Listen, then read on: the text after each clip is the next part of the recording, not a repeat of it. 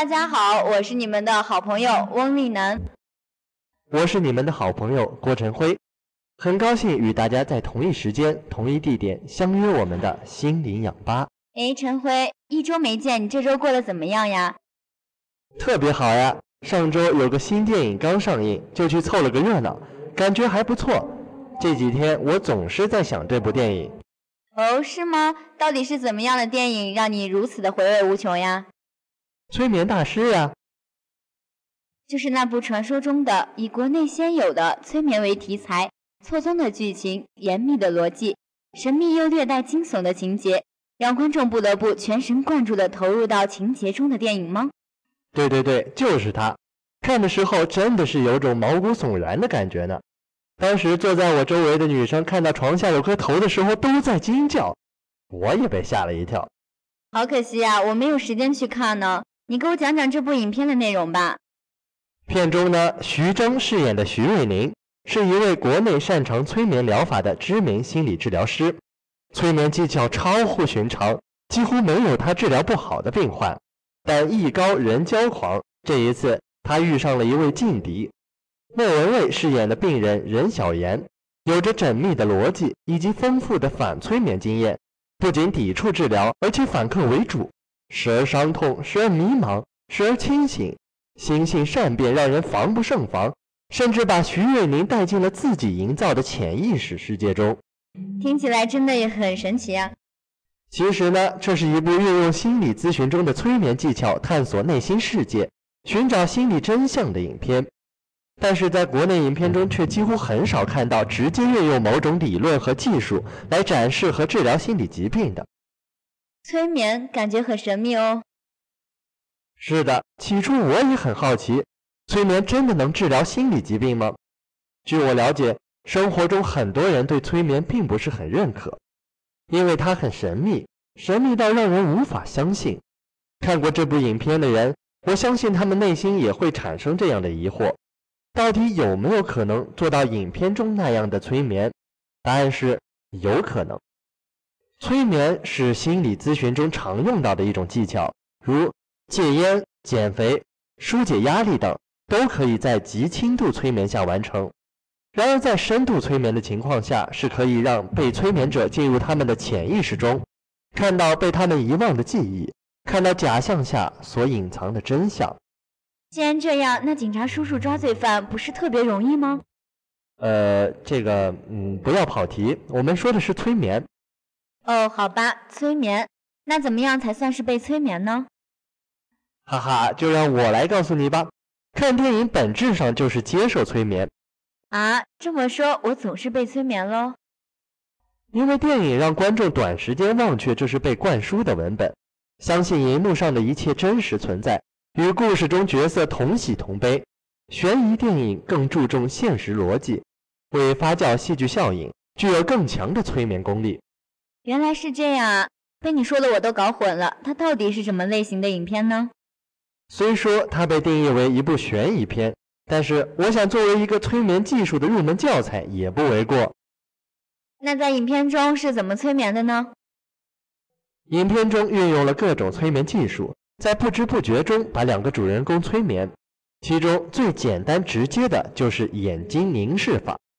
影片中使用了怀表。这是目前很多心理治疗师常用到的催眠工具，也是大众比较熟悉和了解的工具。但剧中用到的凝视法除了怀表外，还有催眠师的眼睛和烟头等等。除此之外，联想法导入催眠的运用和反复加深技术，也在影片中多次使用。为此，我还专门查找了一下联想法呢。你想不想听听？你就别卖关子了，快说吧。联想法呢很简单，就是指让被催眠者先在脑袋中产生一个可以想象的画面，再把他们引进一个更深、更贴近他们潜意识的状态中。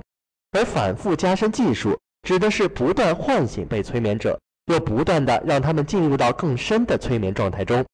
另外，在影片中详细介绍和展示了一个清醒催眠的技巧。别停呀，继续讲。在影片一开始的时候就出现了呗。可以说是这部影片的主导内容，在广告界中就喜欢运用这种方式来催眠消费者。但在广告中所运用到的仅仅是清醒催眠中的冰山一角。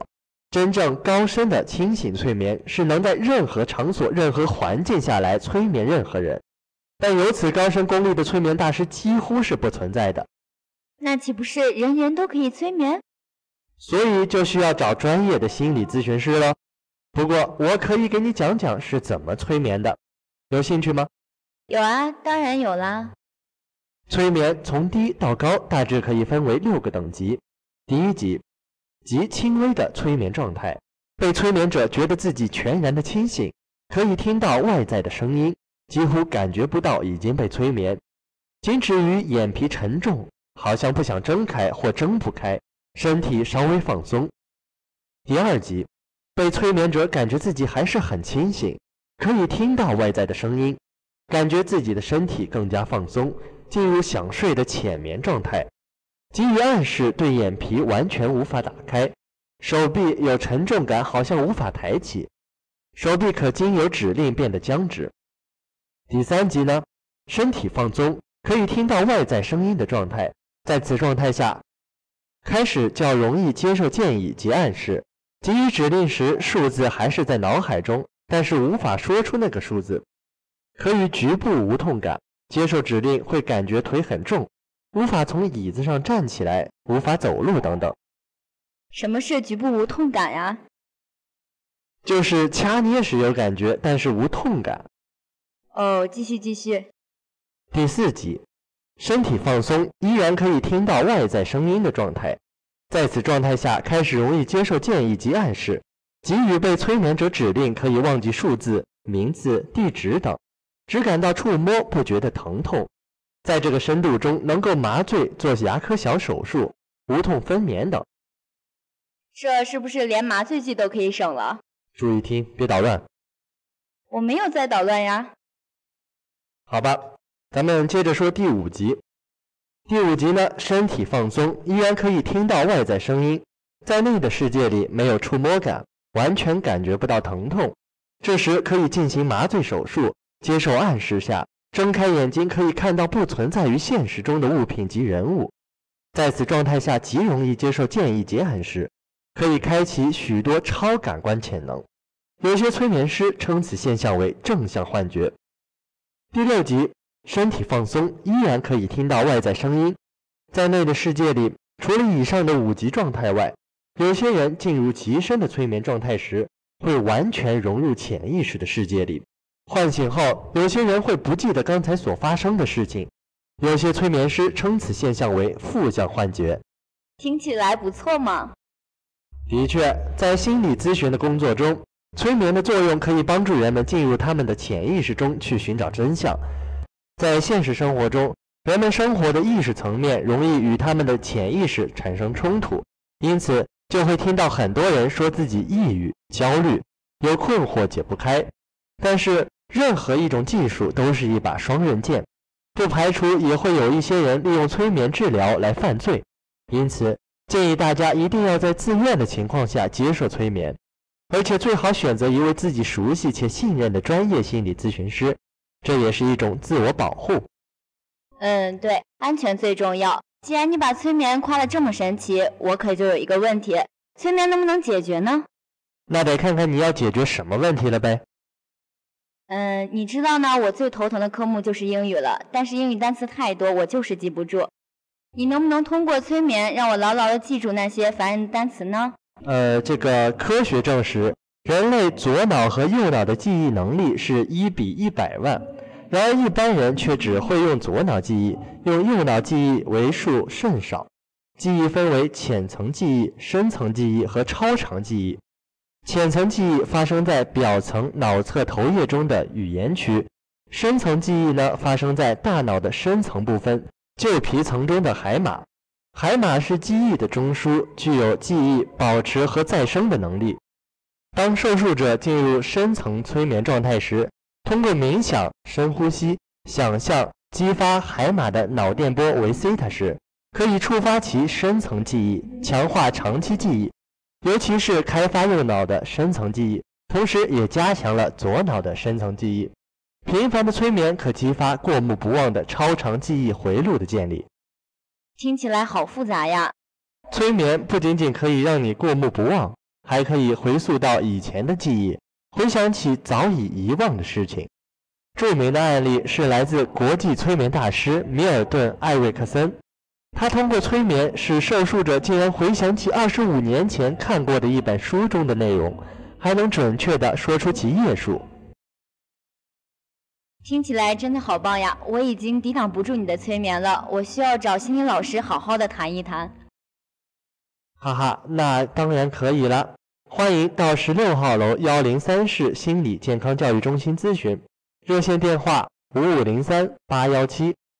我们的节目呢也即将结束，喜欢心灵氧吧的同学们可以下载最卓越或者荔枝 FM 手机 APP 收听大话卓越。我们和编辑韩青策划范娇秀在那里等你哦。下期还有更加精彩的节目，不要错过哦。感谢您的收听，祝大家周末愉快，我们下期不见不散。再见。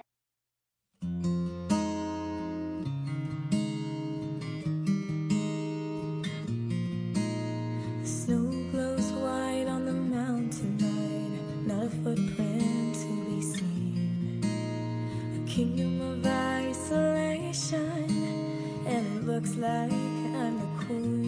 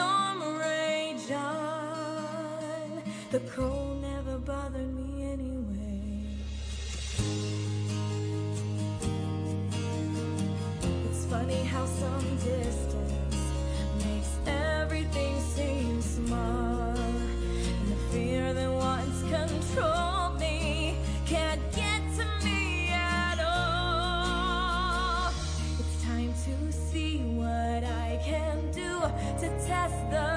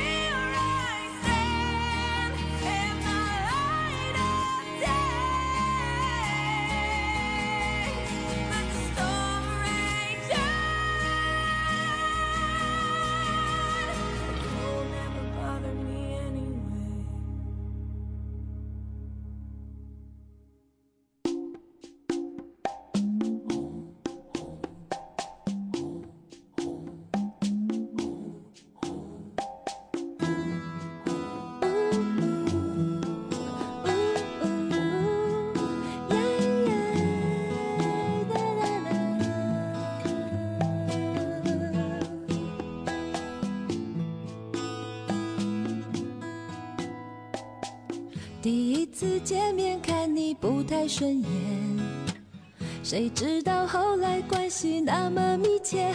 我们一个像夏天，一个像秋天，却总能把冬天变成了春天。你托我离开一场爱的风雪，我陪你逃出一次梦